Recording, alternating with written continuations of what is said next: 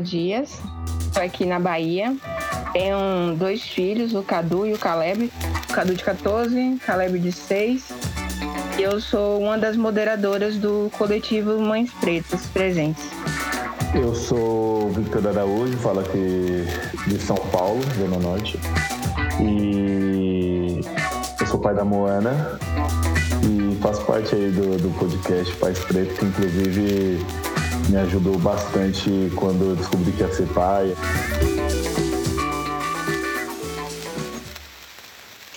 Só existe um momento em que o passado, o presente e o futuro se juntam. Esse momento acontece quando os avós, pais e filhos se juntam e dividem o mesmo espaço-tempo. Ao mesmo tempo que este encontro pode ser delicado por envolver três gerações com diferentes experiências, expectativas e papéis, podemos ser muito emocionante, grandioso e ancestral. Muito é falado sobre o papel dos pais e a grande responsabilidade de criar seus filhos, mas pouco se fala sobre o papel dos avós nesse vínculo familiar. Afinal, qual a importância de ter avós presentes na vida dos seus netos e ainda interagindo com os pais deles? Para nos ajudar a entender um pouco do que é ser avó e como construir o caminho do afeto e controle dos ânimos entre pais e filhos, convidamos a Lucimar Cunha e a Tainá Baltar. A tia Lu é avó, escritora de livros infantis como Mundo da Lua e dos livros de pano Descoberta de Gigi. Além de ter participado do programa na TV Escola e idealizadora do projeto Ilustra Criança. A Tainá Baltar, mulher e mãe preta, idealizadora do coletivo, moderadora do grupo Mães Pretas e mãe do Apolo de dois anos. Bom, pensando em uma realidade alternativa, onde o quilombo mais conhecido do Brasil prosperou até os dias de hoje, eu pergunto para vocês: quem seria vocês nessa Palmares? Fiquem à vontade.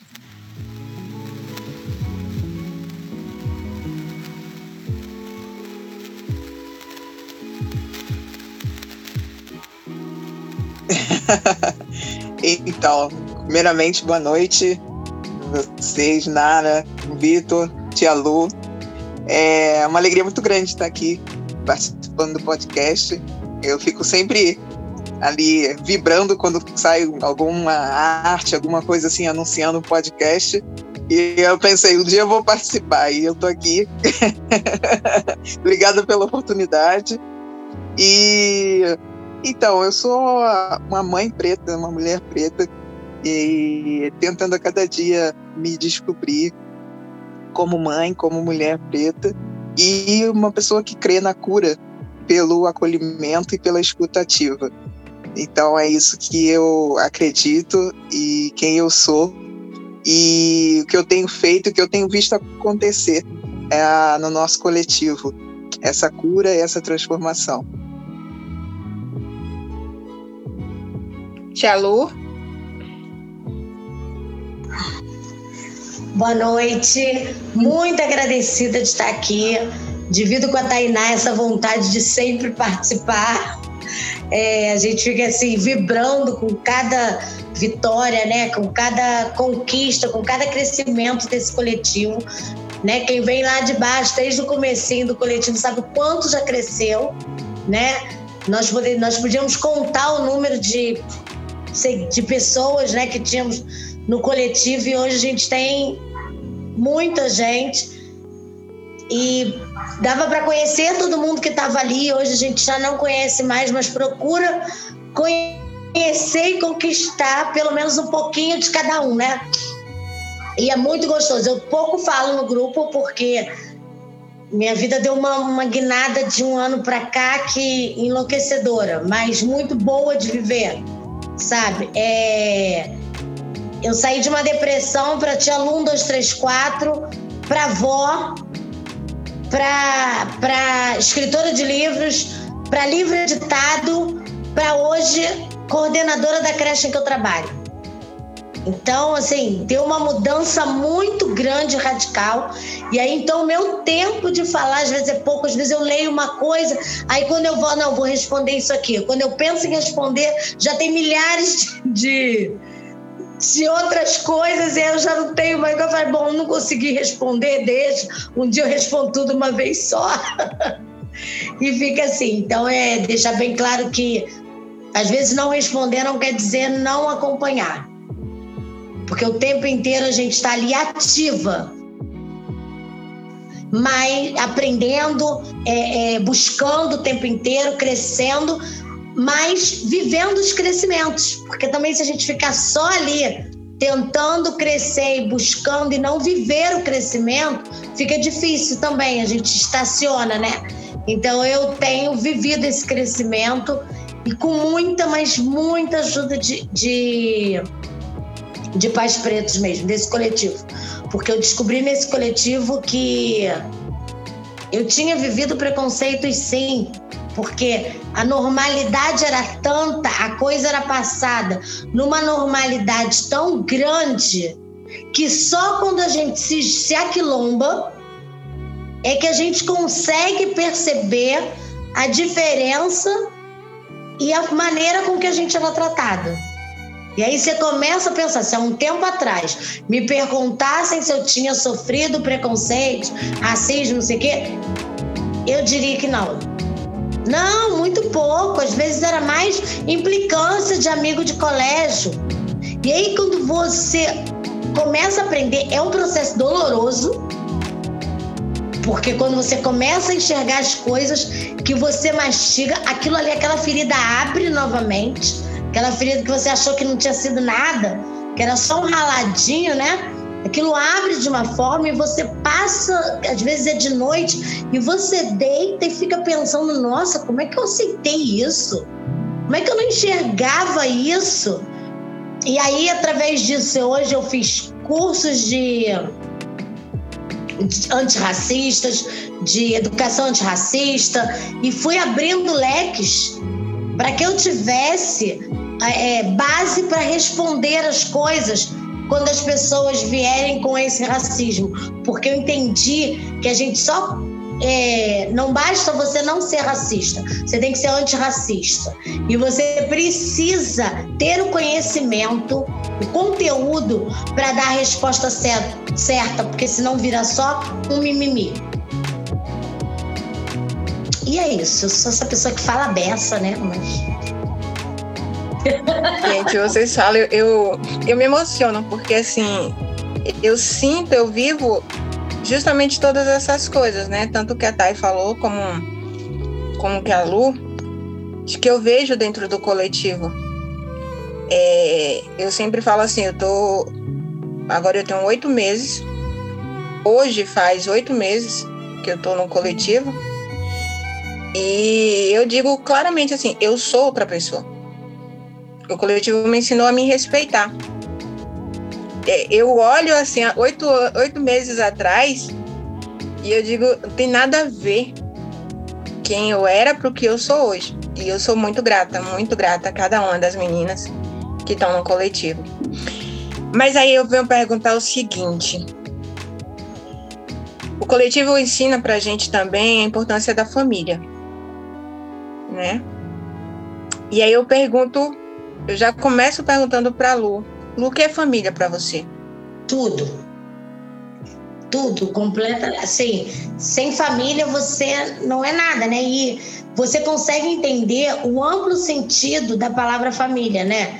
Que não é só família, pai, mãe, filho, e pai, mãe, avós, é, é, é muito maior é uma coisa muito maior. Tem pessoas que são suas famílias, são familiares, que passaram na sua vida, que foram família como um pai, como uma mãe, como uma tia. Então, é assim, é, é, eu não consigo tirar família de vida. Eu acho que família é vida, é, é o que completa uma vida, é o que mantém uma vida.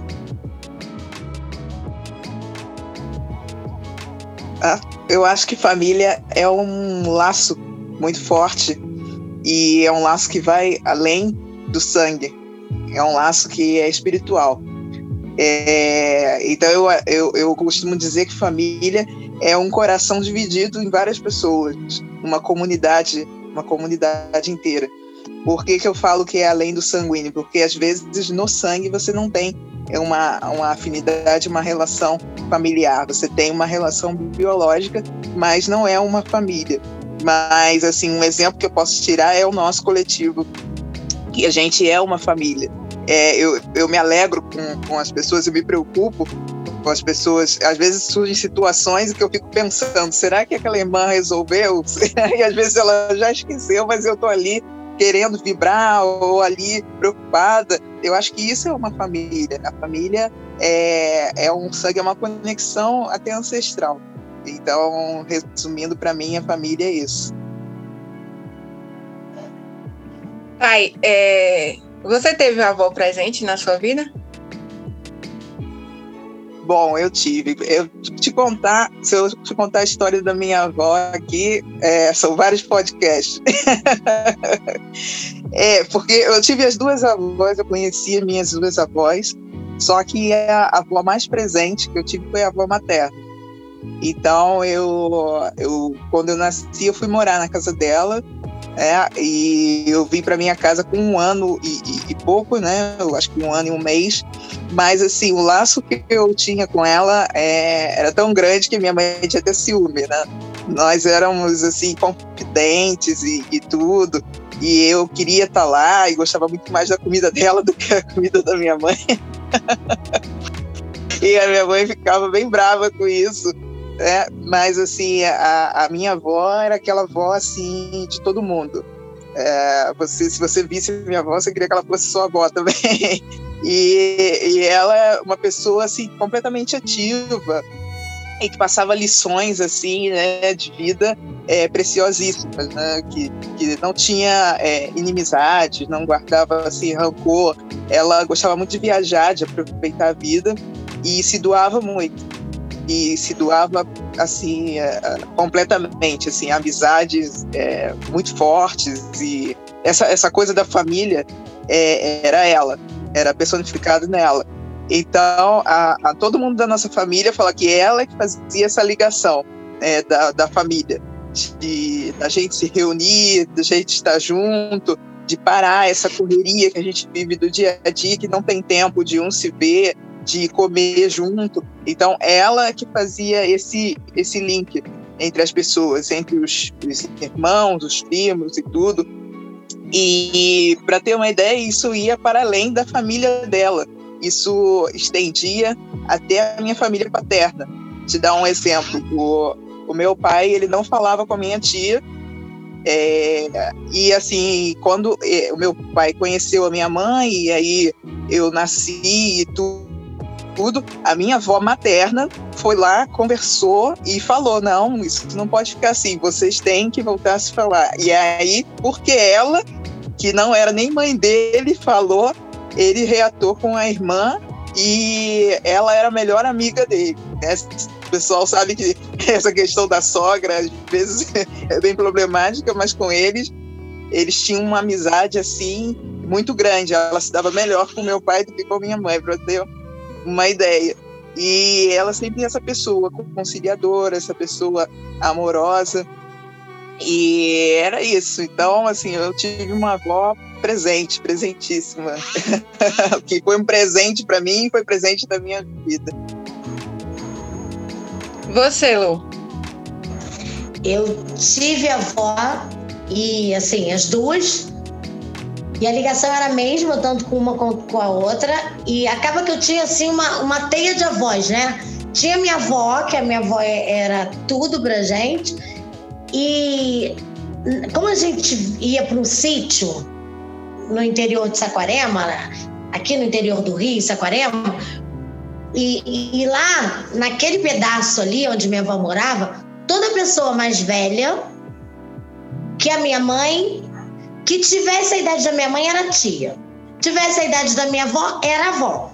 E a gente tinha que tomar benção, e a gente tinha que conversar, e a gente tinha que fazer tudo. Então eu tive assim, todas essas avós. Eu tive todo tipo de avó. Avó, avó que assustava, avó que. coisa, todo esse tipo de avó. E a minha avó, ela fazia essa ligação que a Tainá tá falando, de família, tanto que tudo era assim: Natal, ah, onde mamãe for, todo mundo vai. Né? Onde minha mãe tiver, enquanto minha mãe tiver, vai ser com a minha mãe. E aí depois eu vi a minha mãe ser avó o tempo inteiro. E uma avó igual a minha avó. A minha mãe é essa, que todo mundo quer ser avó, todo mundo que é da idade da gente, nós que somos os filhos, querem ser filhos dela. E todo mundo que é pequeno, que é da idade dos nossos, quer ser, avó, quer ser neto dela também. Que minha mãe é desse jeito. Minha mãe é aquela pessoa que ela se mete no que você está fazendo, ela dá opinião em tudo, mas ela agrega todo mundo, ela junta todo mundo, ela, ela cuida de todo mundo, mas ela tem sempre uma receita para sua vida. não acha que ela não vai falar, não, que ela vai falar. Ah, vê dois. Tá lá, pode ser dois amigos nossos. Chega lá, é um casal, tiver brigando. Não, não fala assim com ela, não, porque não se fala assim com a sua esposa. Porque não sei. Aí digo assim, oh, mãe, não, tem que falar, alguém tem que falar para ele. e é assim, ela é desse jeito. E eu sou mais ou menos essa avó também. eu me vejo até um pouco. É, é, a, a mãe do Paulo Gustavo, né, da minha mãe, é uma peça, que eu sou bem essa, que eu revendo o filme agora, depois que ele morreu, quando começava ela se metendo no nome, aí eu disse assim, gente, se fosse um tempo atrás, eu disse assim, que mulherzinha intrometida. Mas eu fiz tudo isso. e faço até hoje. Se eu ligo, eu digo assim, ele já comeu? Como não comeu uma hora dessa? É bem coisa de vó, né? E assim, é... vó tem esse, esse lugar, esse espaço do, do acolher todo mundo, né? Parece que tem um braço enorme assim, que aí chega. Vó é aquilo, você vai na casa, tem sempre uma comidinha pronta, e aí, você já comeu, meu filho? E vem cá, e não sei o que, e, né, e te traz para perto, e os amigos que você leva também, te, tra te trata com muito com muito, não sei, com respeito, com, com afeto, com calor. Inclusive na hora de brigar. Porque pode ser a primeira vez que ela vê ali o teu amigo. Olha, não, viu? Você tá fazendo isso e isso. Mas é um jeito que você não leva. Nossa, essa mulher aí vó, ela já ela tem essa experiência, né, de, de anos de vida e já de criação de, de filhos, né, e que na tratativa com outro, de tanto que levou, porque todo mundo leva eh, umas pauladas da vida, de tanto que levou, ela vai sabendo tratar, fala, às vezes fala firme, às vezes fala manso e vai, e vai. E é isso, você entende que é vó, que é vó é um jeito de cuidar, né? Gostoso. Só que muitas vezes a gente não é, não, não faz a ligação né, do papel da, da avó, da importância do papel da avó na criação do, dos netos. Né? A gente acha que, é, a não ser quando a avó cuida, quando você deixa na casa da avó, ela que é, é que é, que é, a única, é o único momento que ela faz parte da vida do neto. Mas não, né? Tem, o, tem outras formas também de que a, que a avó ocupa o espaço de, de criação do neto, né? Eu gostaria de saber de vocês como que é esse espaço, é, qual é a importância, por, como vocês enxergam a importância do, da avó na criação dos netos, direta e indiretamente, ela ficando todos os dias olhando o neto ou não, ou, ou só às vezes, enfim, como que é isso para vocês? Bom, eu acho que a, a, a avó tem esse papel de resgatar a nossa história. E eu penso porque ah, eu lembrando aqui, lembro quando eu ia para casa da minha avó, vinham as histórias do meu tio, vinham as histórias ah, da minha mãe pequena. Então isso fazia toda esse, esse, essa ligação do tempo, né? Como se você viajasse no tempo através da sua avó. É, então, para mim, isso é assim, algo incrível de, de se viver, você visitar o passado, estando lá no futuro. Isso maravilhoso. E, e essa autoridade que elas é, tinham e têm, né? Porque a gente está falando aqui é, de algo que fica marcado, mesmo ela já sendo falecida, é algo que não, não morre, ficou na gente. E você falou sobre a questão de brigar, eu estava lembrando aqui a, a, quando eu fiquei doente, né? Eu tive, tive dengue, e ela tinha essa coisa da alimentação, que você tinha que se alimentar bem, que a, o remédio era comida. E aí eu lembro que ela falou: você tá sem sangue, total. você tá sem nenhum sangue. Então você tem que comer nessa comida assim que você come que não dá sangue, não. Aí fez um angu para mim, carne e tal. Aí me deu. E é isso que vai te recuperar agora. Aí depois você vai no médico. Agora, primeiro tem que comer alguma coisa que você tá sem sangue nenhum. E não tinha aquela coisa de não quero comer. Era, eu tô mandando você comer, não tô perguntando se você quer. E, e, e, e, você percebia o amor, entendeu? Não tem como você é, é, é, ficar aborrecido, ficar com raiva de uma pessoa assim, desse, desse acolhimento. Então é isso. Para mim, os avós eles resgatam a nossa história e fazem essa conexão do tempo. As coisinhas ainda são boazinhas? Tudo bem, graças a Deus. E dois lá. Oi? Os dois estão muito bem. Ah, graças a Deus. Nossa, muita bênção, muita bênção sobre bênção. É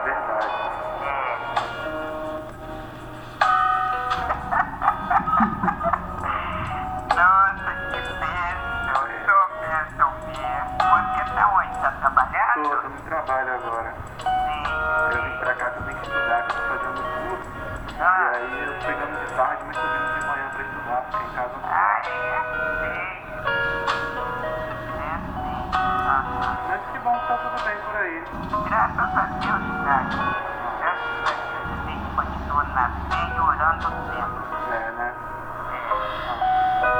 Gostei de receber a ligação. Nossa, nem fala, tá tudo tão corrida, parece que a gente não quer ligar, mas é muito É, não, eu, eu, nem, eu nem tinha ligado porque a tua mãe transmite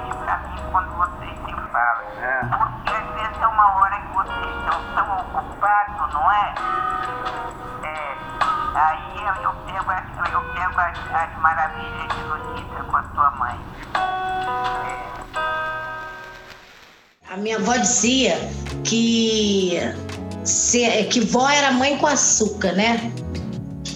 Porque é muito mais doce, é muito mais coisa. E aí hoje eu vivo essa questão de vó e eu vi as pessoas dizerem assim: vó é muito mais fácil. É, é, vó não precisa educar. Eu já vejo completamente diferente. Às vezes eu me vejo tentando não cometer os erros que eu cometi com o Vitor, com o Jamal. Porque assim, acho assim, tem a chance de mais uma vez de estar orientando, de estar ajudando, de estar é, compreendendo, né? E aí eu acho que é uma responsabilidade maior. Porque Deus te dá uma, uma nova chance, né? Você recebe é, de forma. É, você recebe uma segunda chance de estar tá formando um. Formando não, ajudando a formar um cidadão, uma pessoa, um, ser humano. E aí é uma responsabilidade grande, que você vai cometer os mesmos erros, você vai fazer do mesmo jeito. Então eu trago muito o passado, até mesmo para o Jamal, porque o Jamal é igual o meu filho, igual o meu filho quando era pequeno. Então é muito assustador, porque às vezes eu tô assim olhando para ele e parece que tá assim, cara, agora tu, tu tem que acertar, porque olha, tá aí a cópia. E eu fico assim, trago muito. Aí às vezes a, eu não sei nem se minha nora não me acha chata, porque eu passo o tempo inteiro dizendo assim: não, mas o pai dele fazia exatamente isso. não, era assim mesmo que o pai dele fazia. Não, isso é assim mesmo, daqui a pouco vai passar, porque o pai dele fez isso e depois passou. Só que também você fica com aquela. Aí eu tenho me segurado, porque é questão de você entender que ele não é o Vitor. Eles são parecidos, mas não são iguais. E que podem e devem ser tratados diferentes. Mas é complicado. Ai, coisa linda! É complicado. É, é... Eu acho uma responsabilidade muito maior, mas eu acho que é um gás grande, sabe? Hoje eu entendo por que, que minha avó durou 97 anos.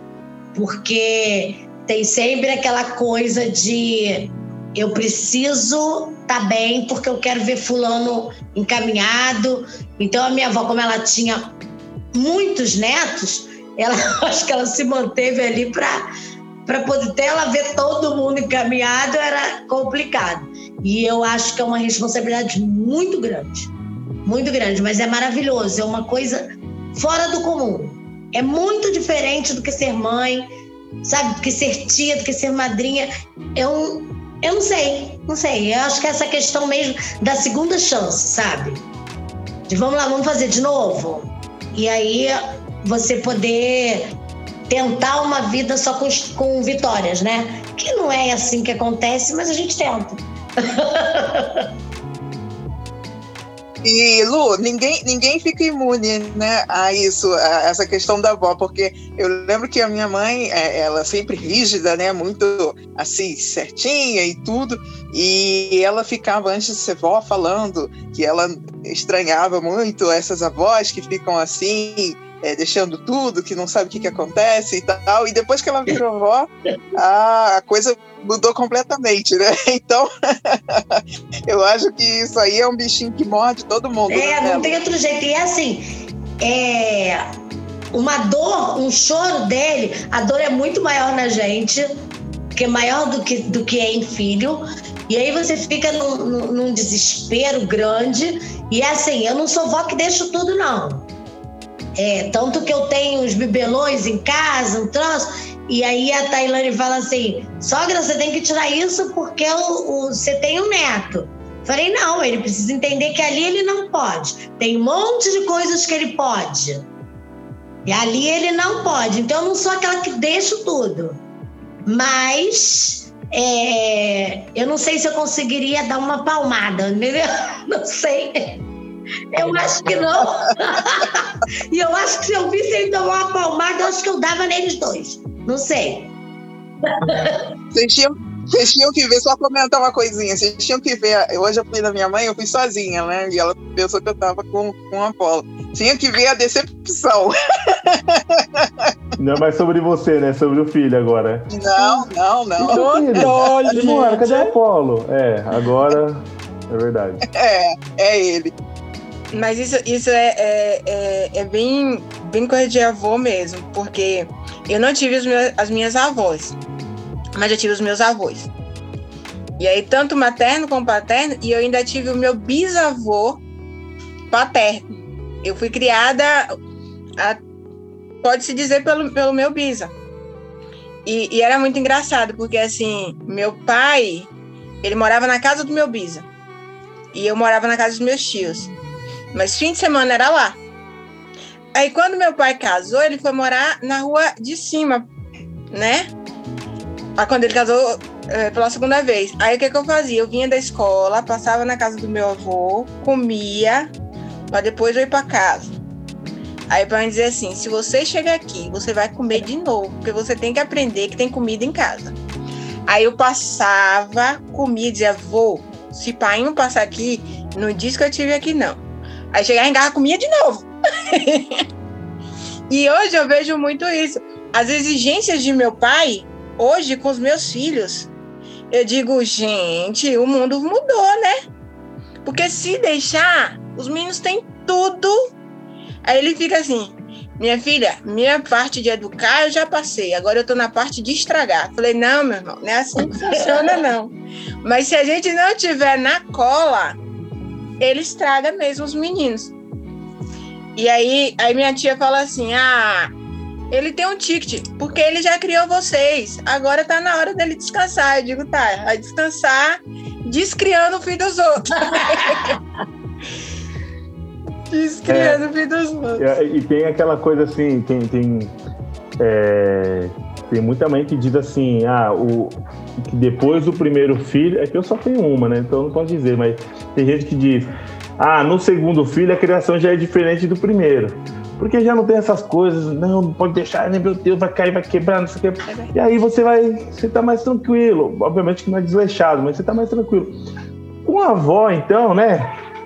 É tipo assim, já criei uma geração, meu, meu amigo. Já criei uma geração, vem cá. Então acho que não tem o desespero que tem quando você tá na primeira, né, com o primeiro filho ali, que você já passou por isso com um, dois mais filhos e agora já tem netos, e aí você já tá tudo bem, vem respira. Cá, respira. Quando acontece isso é só fazer aquilo. E essa calma que não tem como, só a vivência pode trazer, né? Só a vivência, só a experiência te traz isso. Você pode ler quantos livros for de avó, assim como pai, você pode ler quanto, ou mãe, você pode ler quantos livros forem. Não adianta, a vivência é o que vai te fazer sentir e, e, viver e ter aquilo dali como, como algo para passar para o futuro, né? Com, com jeito, com gestos, né? Com conselhos. Às vezes, Vitor, até com um olhar. É verdade. Eu lembro que quando, quando meu primeiro filho nasceu, tudo eu me desesperava. Quando você falou aí agora do primeiro filho pro segundo, foi um flash assim na minha cabeça. Hoje eu olho as coisas e digo, isso aí daqui a pouco resolve. É, calma. Mas no primeiro, se soluçasse, meu Deus. Eu lembro a primeira vez que eu vi uma, um, uma manchinha que o, o pernilongo tinha mordido Cadu. Ô, oh, meu coração. Sabe, hoje eu olho e digo, menino, não é nada não. É porque ele gostou do teu sangue, tá tudo certo. Sabe? Mas meu, meu bis, ele dizia assim, você só sabe o que é ser filho quando você se torna mãe. E você só vai saber o que é ser mãe quando você se tornar vó. E eu vejo, eu, eu já me vejo hoje sendo filha. E hoje eu me vejo sendo filha adolescente, porque eu tenho um adolescente. E não é, é bom, não. Hein? É cruel. Eu falo para todo mundo que tem filho pequeno, eu digo, aproveita, gente. Aí quando fala assim, nossa, dá muito trabalho, eu falo, só piora, tá? Só pior. Lua já quis botar na barriga de volta. Já essa semana eu vi no, no Instagram, eu não lembro de quem foi. Aí tem um, é, é, bem um memezinho assim, aí ela olha pros quatro cantos pra ver se não tem ninguém, tenta colocar o menino de volta e vê que não percebe, ela. Eu falei, minha filha, eu já quis botar de volta. Você viu? eu já quis botar os meus dois de volta, mas aí a gente respira e, e tal. E, e, é isso. E aí eu fico pensando na questão da avó, né? Porque além dela ter que viver de novo essa fase, ela tem que viver entendendo que não é o espaço dela. Que agora é a hora dela deixar o filho ser pai, o filho ser mãe. Que ela é rede de apoio, mas ela não é. Não pais. é fácil. Não é fácil. Eu não sei se não sei se eu tô pronta. Pronta eu sei que eu não tô, mas eu não sei se eu quero estar não pronta é fácil. Porque às vezes você fala, ah, hora de comida. Não, porque o meu sempre dei comida. Dormir. Meu filho sempre dormiu oito e meia da noite. Já mal fica Até meia-noite e pouco eu falo, meu Deus, essa criança precisa dormir, criança precisa dormir. Criança que dorme, ela desenvolve. e eu, sendo pedagoga, ainda é mais difícil, porque eu sei a, a, a os benefícios de dormir, de... aí eu falo, se a criança precisa dormir porque ela vai desenvolver, ela precisa fazer. Aí eu vejo, tipo assim, tentar falar por ele, não sei o que, eu falo, meu Deus. Aí eu falo, bom, não é seu, Lucimar, não é seu filho, é seu neto. Volta, volta. Aí eu tento voltar, mas às vezes eu volto, mas às vezes eu falo assim mesmo, porque vó fala. O bom é porque vó, ela pode falar que aí depois fala assim, ah, tomei caduca, deixa pra lá. Ótimo! Thay, agora eu queria te fazer uma pergunta. É, Hoje, quando você olha, né? é, o coletivo ele nasce de uma necessidade sua e do Humberto, aham, né? E a gente tem mania de achar que a a necessidade é só nossa. Que só a gente tem aquela dificuldade, só a gente tem, né? Aquilo ali. E aí eu fico pensando assim, eu já, eu já me parei várias vezes para pensando nisso. Essa é uma pergunta assim que ela vem na minha cabeça direto. Como é para você olhar para trás, lá para o comecinho, e ver que tua necessidade de mãe chegou a construir um quilombo tão grande? Porque se a gente colocar todo mundo hoje, a gente monta um estado. uhum. É verdade. Porque a gente tem, a gente tem os que a gente acessa e a gente tem os que a gente não tem noção. É mesmo. É, essa pergunta é muito interessante, porque isso vai além da minha necessidade de mãe. Isso aí também atinge a minha necessidade de mulher preta. Porque por muito tempo eu me senti só é, nessa questão do racismo, nessa questão do ser preterida. E me senti só porque, assim, a gente sabe que o primeiro lugar que a gente sente isso com mais força é no, na escola, né? Então, na escola eu me perguntava, será que só é comigo? Porque como era a única preta ali, então eu achava que só eu é, sentia aquilo, vivia isso. E a partir do coletivo eu também pude ver que eu tenho irmãos e irmãs que passam pela mesma dor e que sentem a mesma dor na pele, literalmente. E juntando com a questão também da maternidade, da parentalidade em geral, é, eu vejo que a gente tem muito a trocar, muito a aprender, e eu me surpreendo é, várias vezes com coisas que as pessoas trazem, e eu fico, meu Deus, não só sou eu que estou pensando assim, não só sou eu que não sei isso, que eu tenho essa insegurança. Então, é meio aquilo que a gente ouve até desde jovenzinho, né? Quando não quer perguntar alguma coisa e a professora fala: Ó, a tua dúvida pode ser a dúvida de todo mundo. então, eu vejo isso literalmente no nosso coletivo, que ali é uma rede de troca e é uma família verdadeiramente que pessoas estão ali para aprender uma com as outras. É, então, é uma coisa que eu quero deixar aqui, que a gente tem que estar sempre compartilhando, a gente não pode algo que a gente sabe ou que não sabe, a gente não pode guardar para gente. É, a gente tem que partilhar, porque a gente pode contribuir e gerar né, outras, é, é, outras é, contribuir para outras vidas, né? E, e, gerar outras vidas a partir do que a gente sabe, do que a gente tem a, a compartilhar. Isso é muito lindo e a gente pode ver isso agora realizado no nosso coletivo. Então é isso. É, eu acho que é, é muito gratificante ver é, que, é algo assim como um grãozinho, né, uma coisa, uma sementinha, é, uma pergunta, uma simples pergunta, né, quem conhece um pai presente? E gerou essa explosão que hoje é o nosso coletivo. Sim, e inclusive quando eu, come, eu, descobri que ia ser pai, a primeira coisa que eu fui fazer foi pesquisar na internet. Falei assim, o que é pai, o que, é pai, que tem que pai, pai faz o quê, né? Eu não tive pai dentro de casa, e aí eu, eu, eu senti essa agonia de, falei, putz, será que eu vou conseguir? E aí eu encontrei o, meus pais pretos presentes. Encontrei na busca ali e comecei a interagir, comecei a, isso antes da Mona nascer, e tirar muitas dúvidas e, e ter muitas discussões muito interessantes no grupo. E aí, de repente, foi rolando, foi rolando. E eu sou de São Paulo, eu sei que a ideia nasceu no Rio, então já chegaram em São Paulo pelo menos. Então eu, eu cheguei, come, comecei Já a chegou na conversar. Bahia, Vitor. Já chegou na Bahia, é verdade, com Nara Dias, é verdade. E aí, é, de repente, o pessoal começou a falar de, ah, de podcast, podcast. Ah, de repente, estou aqui conversando. E assim, é, é incrível como as coisas chegam nas outras pessoas, porque de fato to- tocou e toca muito minha vida, a vida da Moana, porque Moana é, é levada a partir do conhecimento que eu, eu obtenho também através do- dos pais pretos.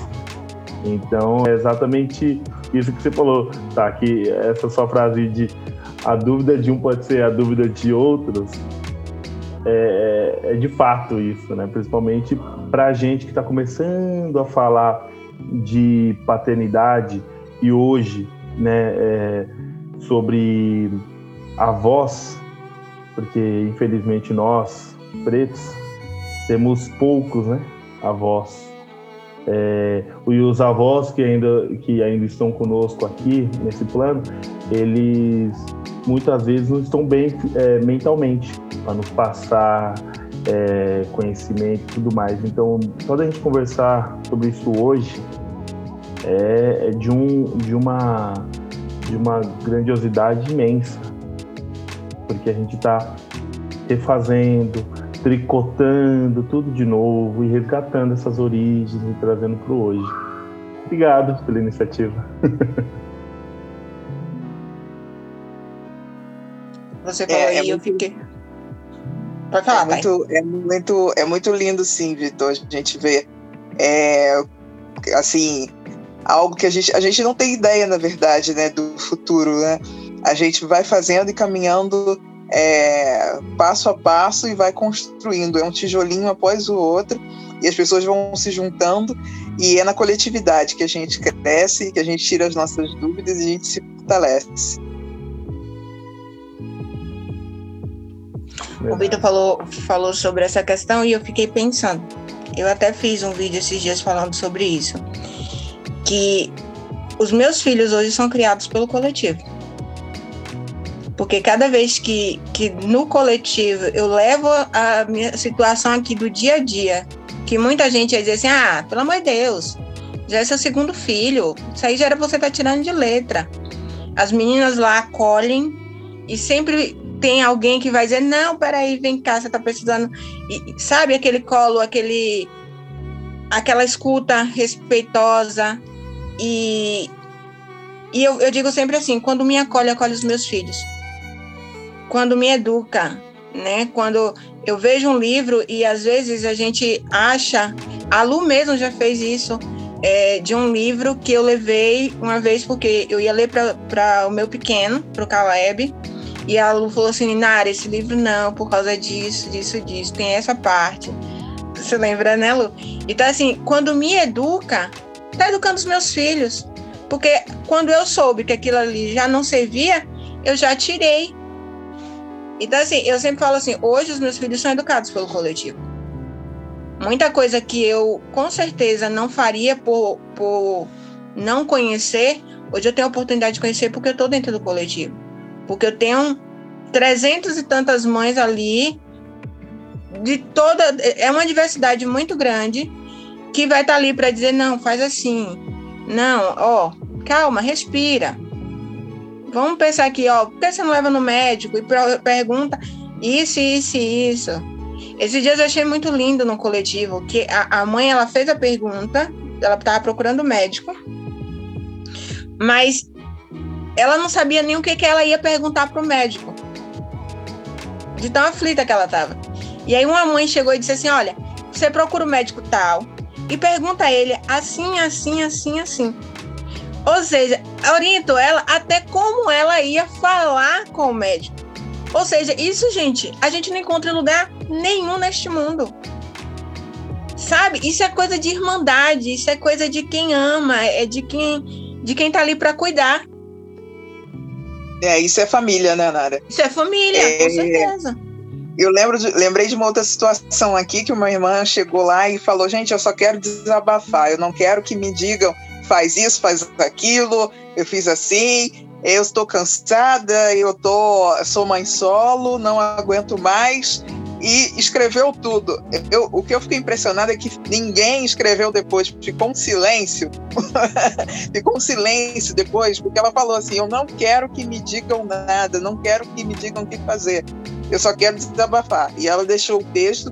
Depois de um tempo que as pessoas vieram é, oferecer um abraço, alguma coisa, dar uma palavra, mas houve um respeito, né? É, eu achei isso tão lindo porque a pessoa já chegou dizendo e já teve essa liberdade para dizer: eu não quero que me digam nada, eu só quero aqui falar, só quero abrir o meu coração. Então, eu acho que a família, é, mães pretas presentes, pais pretos presentes, te dá essa liberdade, você se sente à vontade para fazer isso, é muito lindo.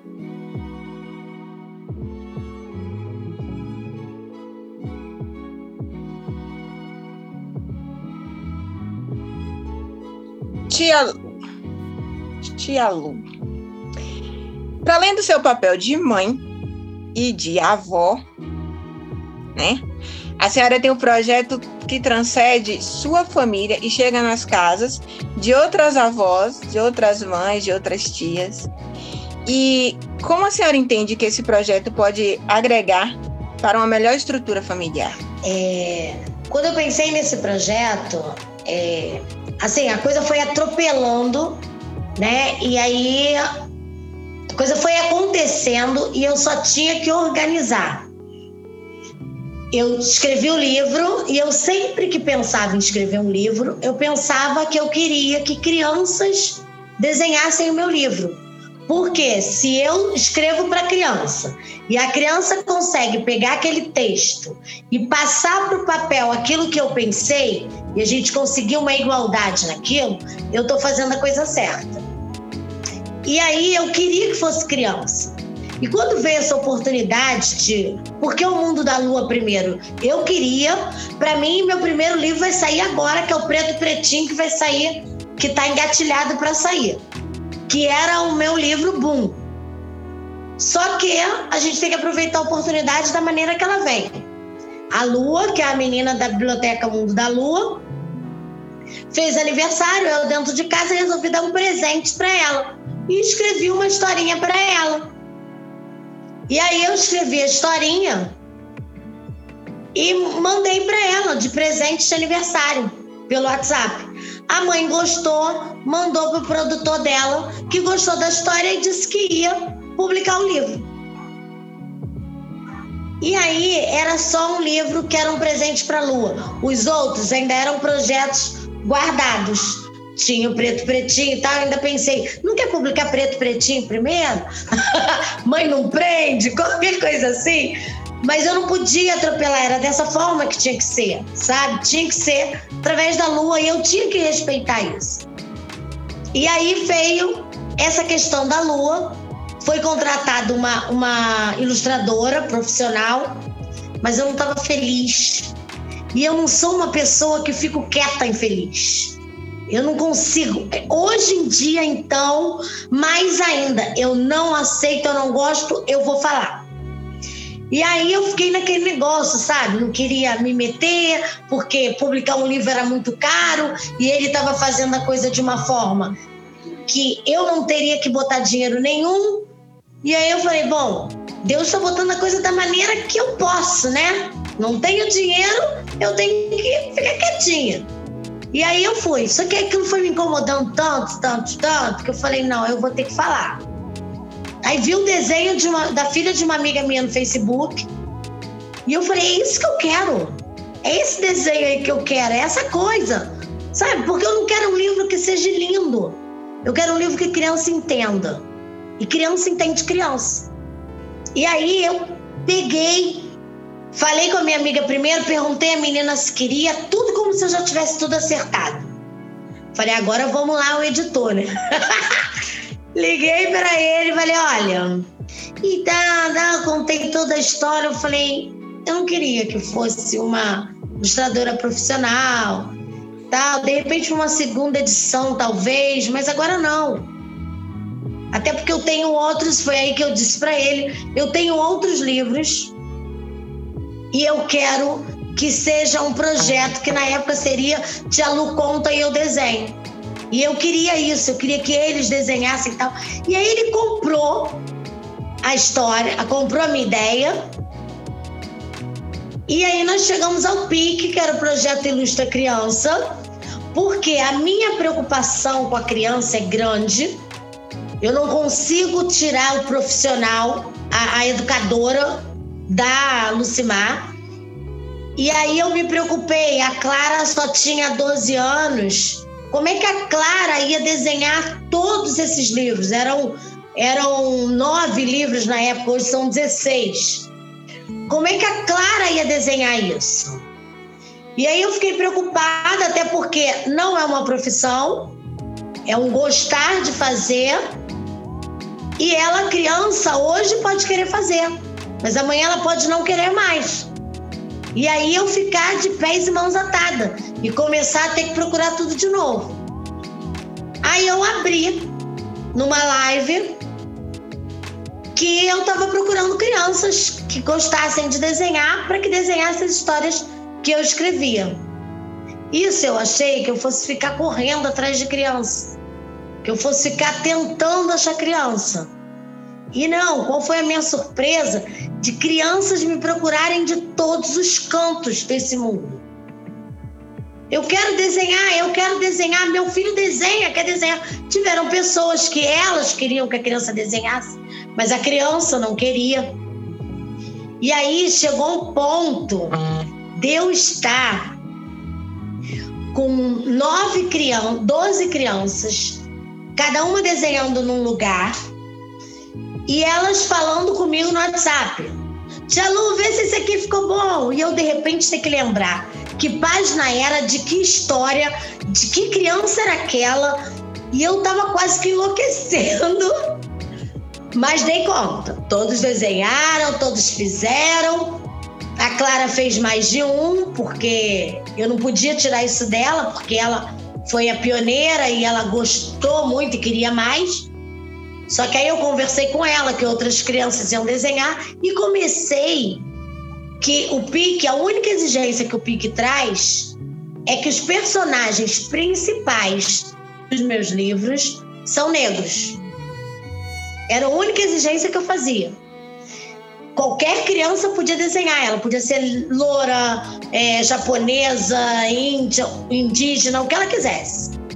Mas ela tinha que entender que se somos mais de 56% da população, nós precisamos dar o lugar mais do que merecido. E isso tudo, eu paro, converso com a criança, explico, tananana, por quê? Eu achei muito bom que várias crianças brancas que desenharam e que elas tiveram que ter o cuidado com o negro. Porque era o desenho dela era o livro que ela ia assinar junto comigo.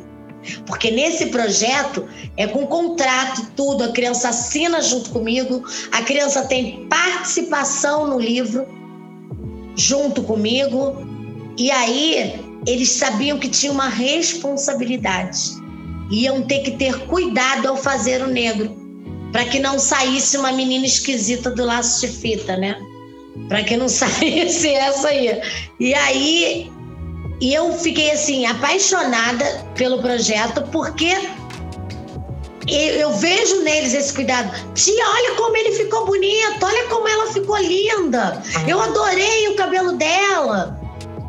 E aí você vê que é de verdade e essas crianças estão educando também os seus pais, que de repente também tinham lá seus preconceitos, mas que vão ter que valorizar o negro, porque aquele negro foi feito pelo filho deles.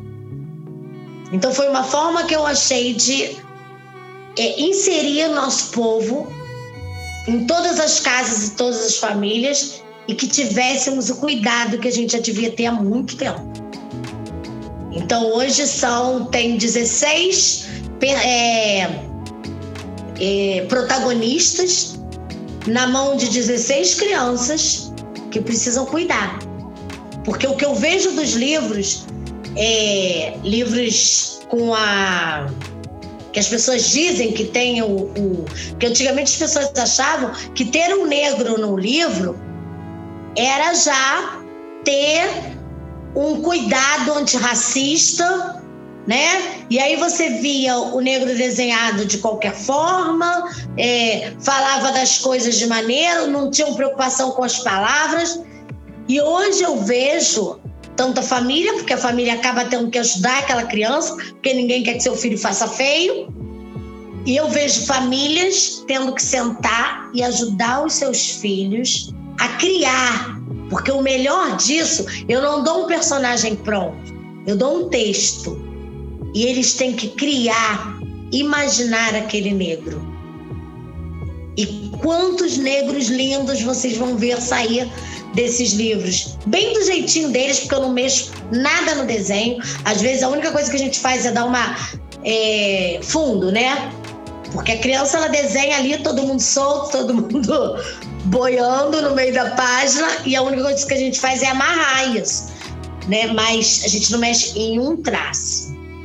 E aí quantos negros lindos dali estão saindo e quantas crianças puderam que tem crianças negras também desenhando.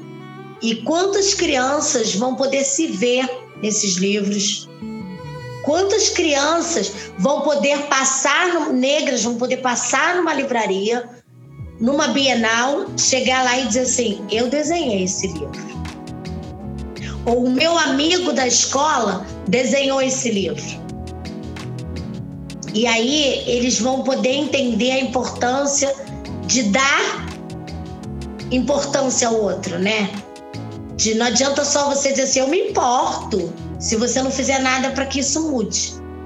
Então foi isso que eu entendi com o coletivo e com esse meu essa minha trajetória nesse nesse ano, nesses dois anos que estão indo, né, para dois anos, é, de que eu precisava me conhecer para que eu levasse o outro a conhecer o negro, a conhecer pessoas como eu.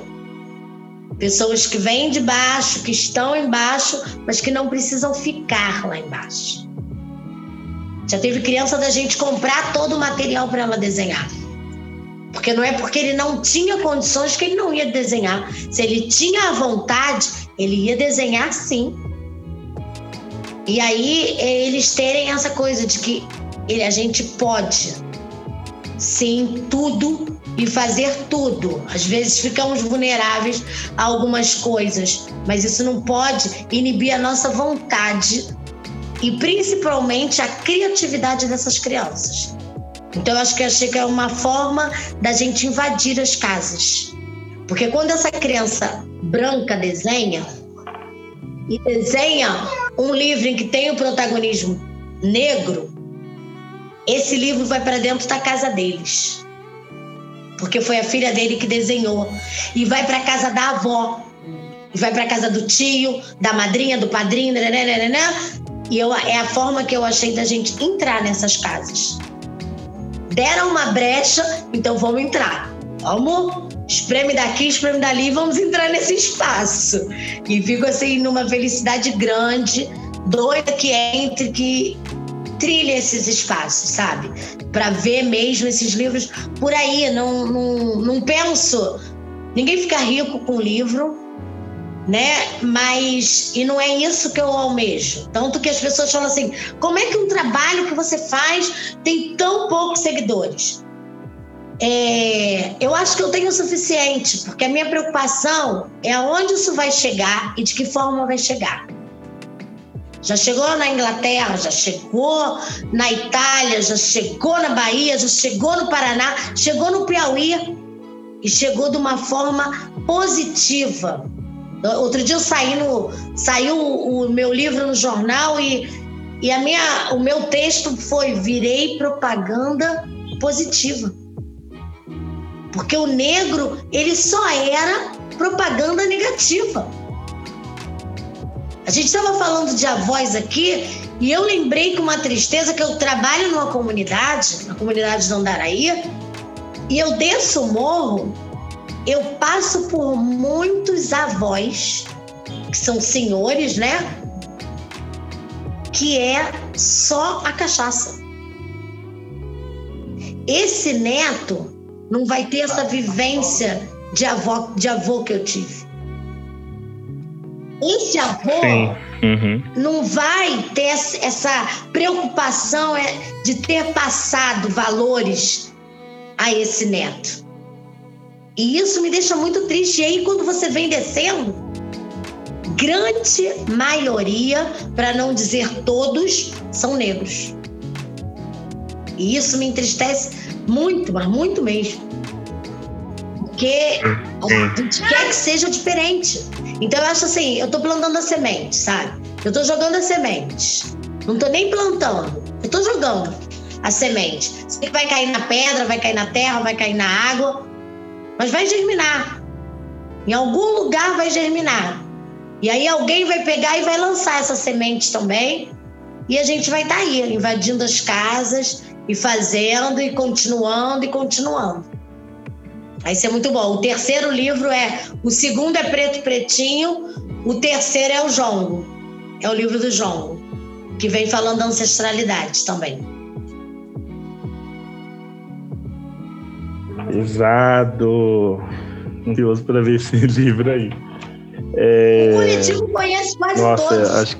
Porque eu sempre coloquei os textos lá para que as pessoas opinassem, para que me ajudassem, para tudo. Eu sempre coloquei os textos lá. Então é sempre uma coisa de. O livro foi feito em conjunto, é, né? É sempre uma coisa de irmandade mesmo. Eu mandava para minha família e para o coletivo. Sim. É isso. Já está germinando, hein, Lu? Pode ter certeza que já está germinando essa semente. Sem dúvida, sem dúvida. É, e indo levando, infelizmente, já pro, pro final da nossa que conversa. isso? Eu gostaria. tanto tempo É, pra passa ser rápido, né? Uma hora. passa rápido, né? A gente também acha. Quando a gente vê, já foi uma hora, incrível. É... Eu fico me perguntando de qual forma a gente pode fazer o, os avós, os nossos filhos, aliados da, dessa nossa jornada, né? Com eles de criação também, de aconselhamento para gente, enfim. É, ou de qual forma, né? Você que é avó, avô, avó e que está nos ouvindo, pode se fazer aliado também, né? É, na, na criação de seus netos. É, tem, vocês podem imaginar, sugerir algumas formas que, que a gente pode é, começar a, a solicitar, a pedir ajuda para os nossos pais, né? É, ou que os avós possam começar a se achegar e participar e trazer um pouco da experiência deles para a criação dos netos. Eu acredito que é, a gente entendendo que tem que ser aliado uh, um do outro para a criação de uma criança. Eu lembro que é, é, existe o provérbio africano que diz que precisa uma aldeia inteira para criar uma criança. E quando a gente se propõe a estar de mãos dadas, de braços dados, para que, que a criação dessa criança seja o mais bem sucedida possível, é, eu acredito que a coisa funciona. o grande problema é, às vezes, o conflito de gerações, porque os pais, às vezes, né, querem, querem mostrar que sabem mais do que a gente né, na criação dos filhos. Né? No meu caso, eu que sou mãe aí de primeira viagem, tenho um filho de dois anos, e aí fica uma coisa assim até um pouco é, desconfortável, porque a, a avó ela vem é, aconselhar, mas às vezes vem com uma, uma carga assim de querer é, mostrar que ela, é, ela sabe mais, ela tem né, maior experiência. E assim, né, não, eu acho que não é necessário isso, porque é, é óbvio que ela sabe mais, ela é mãe há muito mais tempo, ela tem muito mais é, estrada. E, então eu acredito que é, se houver uma forma é, de mostrar que é uma ajuda mas uma ajuda assim é, simplesmente é, despretensiosa e com foco só na criança, é, que é ali né, a, a pessoa que precisa mais do acolhimento, do cuidado naquele momento, eu acredito que a, os avós podem ajudar nesse sentido, podem ser esses aliados que a gente tanto deseja. É, eu acho que eu vejo que a gente, a gente, como é que a gente pode fazer isso? São do, através de dois órgãos, olhos e ouvidos. Que os filhos sejam os ouvidos que ouçam mais os seus pais, os seus avós, né? Quem ainda tem avós e são pais, e que os avós tenham um olhar mais, é, mais minucioso para o seu neto, de que é o seu neto. Que você olhe mais e o outro escute mais. Eu acho que se a gente tiver um olhar minucioso e uma boa escuta, já vai ajudar bastante. Porque até mesmo quando a gente fecha os olhos e o filho está doente e a gente está ali, você está nervosa, tá não sei o que, você fecha os olhos, você consegue ouvir da sua mãe ou de, de, da sua avó lembrando água, bota um pano com água morna, bota um pano molhado que faz abaixar a febre. Então, se a gente começa a escutar mais aquilo que já foi dito para gente, não com, com, com de um jeito crítico, mas um jeito acolhedor, e o avô também no jeito acolhedor, aquele que está se tornando pai. Né? Eu estou falando isso muito mais para mim também, entendeu? Não sei se dá para entender. mais acolhedor, mais assim que entender que eles estão tentando também. Eles vão errar como eu errei. Porque às vezes a gente recebe aquilo é, como crítica e na verdade eles já estão dizendo: olha, aqui é melhor. E aí a gente tem, não, porque eu vou fazer do meu jeito. Do meu jeito. Então, se a gente fazer isso com a minha mãe, com a avó do meu filho, né? Aqui é do meu jeito. E quebrava a cara. E acabava tendo que fazer do jeitinho que eles me disseram. Então, se eu não tivesse, se eu tivesse escutado lá, não teria sido mais fácil? Logo de cara? Teria sido. Mas hoje eu, como avó, eu preciso é, olhar como um neto e não como um filho e olhar também para o meu filho e para minha nora como pessoas que estão aprendendo, que vão cair, mas que vão levantar, que vai dar certo. Vai ficar tudo bem. Sim, e essa frase eu acho que ela define o que foi a nossa conversa hoje, né? Uma conversa de, sobre a voz que é esse vai ficar tudo bem quando você está próximo da voz, né? Que você tem essa sensação de que vai ficar tudo bem. E, e uma mensagem também eu pego dessa conversa que assim é, todos têm as nossas experiências, todos temos as nossas experiências, né? Assim, e esses dias, um tempo atrás, eu estava buscando entender um pouco mais uh, questões sobre é, os mais velhos e tudo mais. Eu acabei buscando um livro que eu estava procurando aqui para lembrar do nome, não, não encontrei. Mas ele fala um pouco sobre. É, um pouco sobre a vivência dos nossos mais velhos, que às vezes a gente, como juventude, não entende. Nossa, mas por que, que minha, minha mãe ou uh, é rígida assim comigo, com o neto, ou não? Ou por que, que ela é. Enfim. E isso, e quando a gente para para entender um pouco da história dos nossos pais, a gente começa a, a compreender o porquê que eles fazem aquilo que fazem. Às vezes a gente pode concordar, às vezes a gente pode não concordar. E tudo bem não concordar, mas entender e falar assim: ele tá fazendo isso porque a vida foi assim para ele ou para ela e não foi fácil e tudo mais. Isso daí já já dá uma, uma outra conotação para a relação entre avós, pais e filhos. Eu gostaria muito de agradecer todas vocês Nara, tá, Tia Lu, muito, muito, muito, muito, muito obrigado. Foi uma conversa muito gostosa. uma conversa que acho que vai ter que ampliar muito mais, porque esses assuntos sobre, sobre mais velhos, sobre avós, é um assunto ainda muito bebê no, no, no na, na discussão popular mesmo. Eu acho que a gente só tem a agregar para nossa comunidade e para os nossos filhos, principalmente, para o futuro. Porque, assim como a Tata disse, é preciso de uma aldeia para criar uma criança. E, sem dúvidas, os avós são parte, são partes importantes dessa, dessa aldeia para a gente construir esse futuro. Obrigado. Com certeza, gente. Eu que agradeço é, esse papo maravilhoso. E assim, sempre que for para falar de vó, outros assuntos, pode me chamar que eu tô dentro.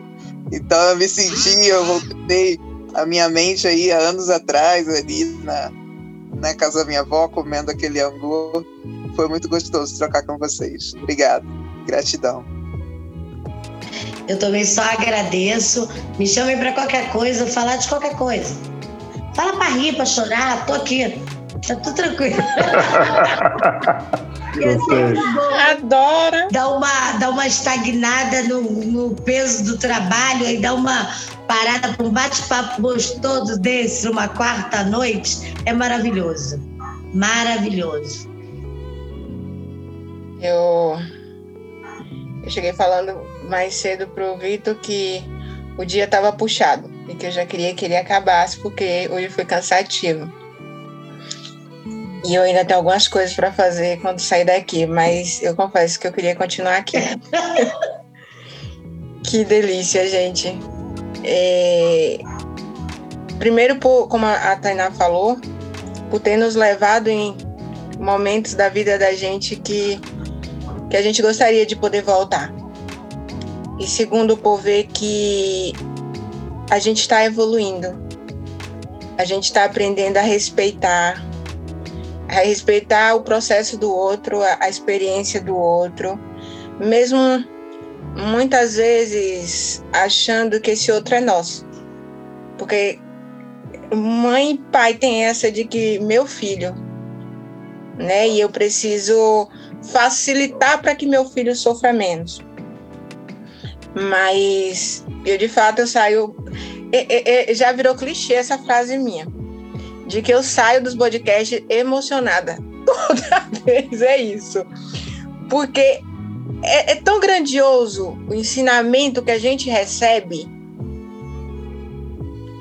diante, sabe, que eu não sei, eu não tenho palavras, na verdade, para explicar, nem tampouco para agradecer. Porque, é, primeiro, porque vocês se dispõem a abrir a história de vocês para nos ensinar. E isso é de uma grandiosidade que a gente não encontra com tanta facilidade. Eu digo que a gente nem encontra. E outro é tornar leve um assunto que a gente sabe que não é tão leve assim. Né? Então, eu só tenho mesmo a agradecer, agradecer, agradecer a cada um, a Tainá, pela paciência. Ela sabe o quanto eu admiro ela então é que eu digo, Deus, como é que Tainá dá conta de tanta coisa? Porque eu com 1% eu vivo louca. E ela toda vez ela responde e, e ela, eu digo, minha gente, a memória de Tainá é boa demais. A Lu, que assim, eu fico apaixonadinha.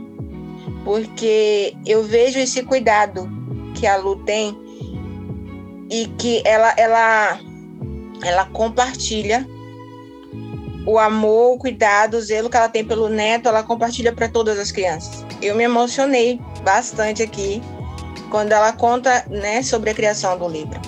Então, assim, gente, muito obrigada. É isso. É aí, galera. Obrigado, boa noite. Se cuidem, cuidem dos seus, cuidem dos nossos. E até a próxima, porque vai ter próxima. Com certeza. Dá esperando, só marcar o dia. Beijos. Beijo, tchau. Beijo. Tchau. Tchau. tchau.